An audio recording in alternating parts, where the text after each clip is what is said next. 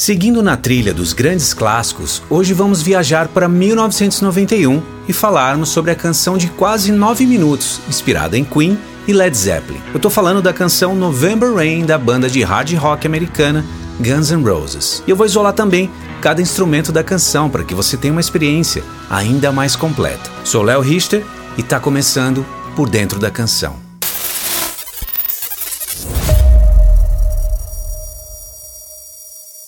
Tudo começa em 1985 em Los Angeles com a junção de duas bandas, o LA Guns e a banda Hollywood Bros, formando assim o Guns N' Roses, uma das maiores bandas do hard rock. Mas voltando um pouco no tempo, os primeiros a chegarem em Los Angeles foram Steven Adler e Slash, no início dos anos 70. Eles estudaram juntos na Bancroft Junior High School em Los Angeles. E algo interessante, eles se conheceram quando Steven sofreu um acidente de skate e Slash parou para ajudá-lo. Steven convidou Slash para conhecer sua guitarra e seu amplificador. Mas mal sabia Steven que estava diante de um cara que iria fazer história tocando guitarra e rock and roll. E enquanto isso, dois alunos da Jefferson High School em Lafayette, Indiana, o guitarrista Izzy Stradlin e o vocalista Bill Bailey, mais conhecido como Axel Rose, se conheceram através de seus gostos musicais em comum, como o Led Zeppelin e o surgimento do punk rock no final dos anos 70. Criado em uma família totalmente pentecostal, Axel cantou e tocou piano na igreja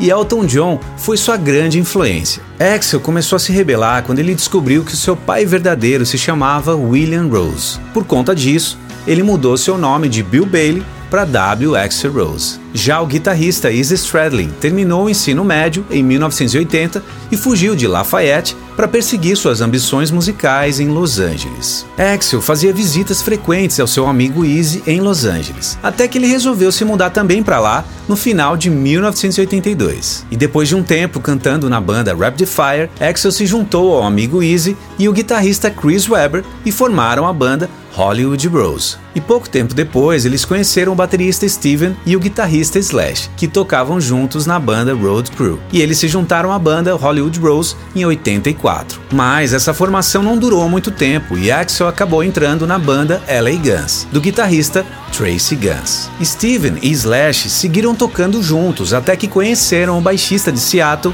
Duff McKagan. No início de 1985, Duff recebeu um convite do guitarrista Easy para se juntar a uma nova banda formada pelos remanescentes das bandas LA Guns e Hollywood Rose, o Guns N' Roses. Com Axel Rose no vocal, Easy Stradlin e Tracy Guns nas guitarras, o baterista Rob Gardner e o baixista Ole Bate que foi demitido após o primeiro show da banda com a entrada de Duff no baixo. Duff não tinha certeza se o guitarrista Tracy e o baterista Rob estavam dispostos a colocar tudo em risco pela banda. Então ele planejou uma turnê pela costa oeste dos Estados Unidos para testar o comprometimento de todos na banda foi quando Tracy e Rob resolveram sair da banda e foram substituídos por Steven e Slash, completando assim a formação clássica do Guns N' Roses. E poucos dias depois, o quinteto embarcou num que ficou conhecido como Hell Tour, uma turnê com muitas provas e desafios para a banda, pois eles não tinham muita grana para essa viagem e para ajudar a van deles quebrou e eles tiveram que pedir carona durante quase toda a viagem de 1.800 quilômetros até Seattle. Mas foi exatamente isso que os aproximou selando um pacto como uma banda que abriria caminho para o topo das paradas com hinos que deixariam as outras bandas de hard rock para trás. E no ano seguinte, a banda lançou seu primeiro álbum, Appetite for Destruction, com a canção Welcome to the Jungle como primeiro single.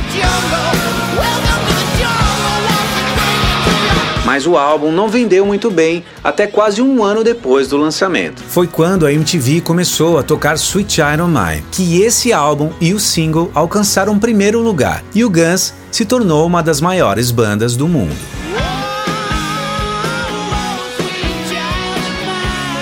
O single de estreia, Welcome to the Jungle, foi relançado e colocado no top 10 e Paradise City seguiu seus passos. Em outubro de 89, a banda demitiu o baterista Steven, alegando que sua dependência por drogas estava afetando sua performance nos shows. E ele foi substituído por Matt Sorum, que tocava bateria na banda The Cult. E a banda começa então a trabalhar no tão esperado segmento de Appetite for Destruction. Com um atraso de quase um ano, o novo álbum se tornou dois novos álbuns, os álbuns Use Your Illusion 1 e 2 em setembro de 1991. E eis que esse álbum gerou um dos seus maiores hits, a balada de quase 9 minutos, November Rain.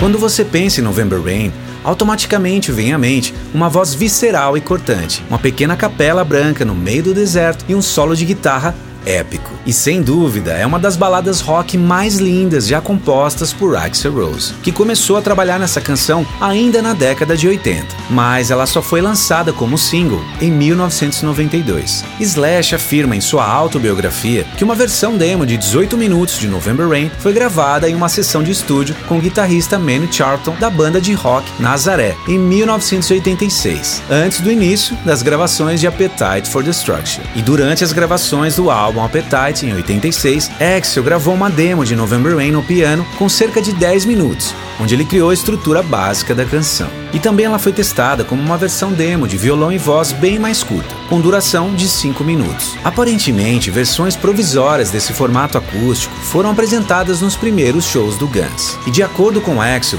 nenhum dos outros membros da banda queria participar da produção dessa música. Slash e Duff preferiam canções mais diretas e não as baladas sinfônicas, mas Axel os convenceu a apostarem nessa canção. Slash disse que o solo que ele tocou na versão do álbum foi o mesmo solo que ele improvisou ao ouvi-la pela primeira vez. Com um arranjo harmônico sinfônico escrito pelo próprio Axel, foi influenciada pela obra de Elton John de 1973.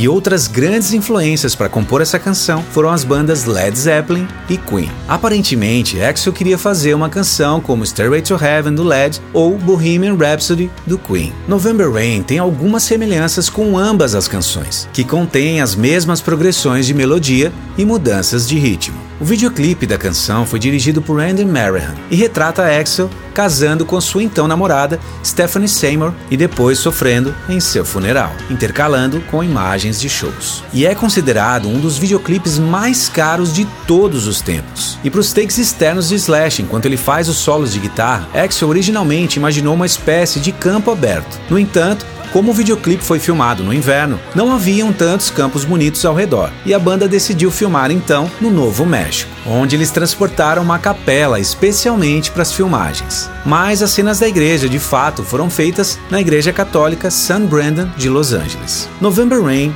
Don't Cry e Stranded formam uma espécie de trilogia não oficial, embora nunca tenha sido especificamente confirmado pela banda. De certa forma, a canção é sobre a dor de ter que lidar com o amor não correspondido. Os corações podem mudar como uma vela acesa que certa vez brilhava forte, mas não pode ficar acesa na chuva fria de novembro. Um amor que costumava significar tudo e brilhava com as cores mais vibrantes, pode mudar com o tempo.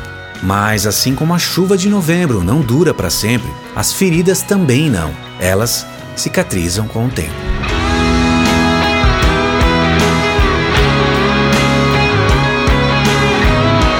Começar com a bateria.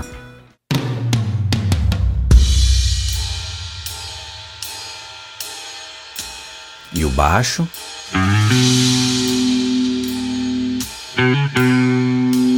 Piano. O solar.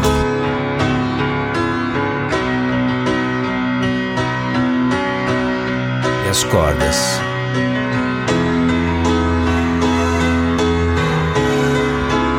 E a flauta.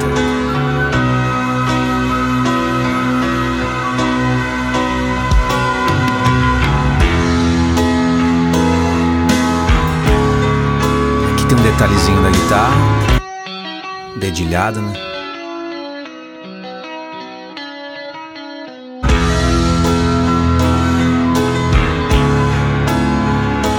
E o pad. Parece um coral dos anjos, né?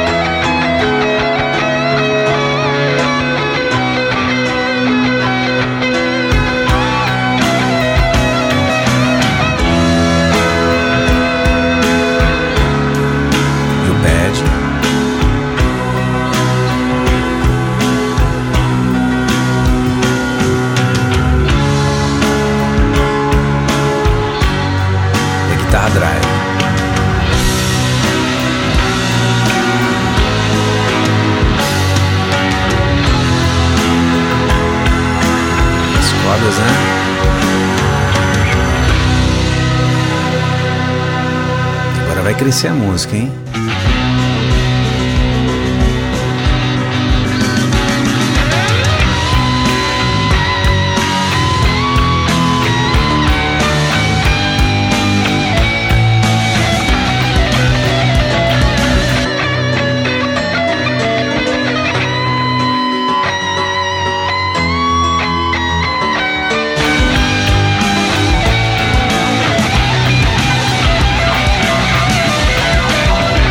E os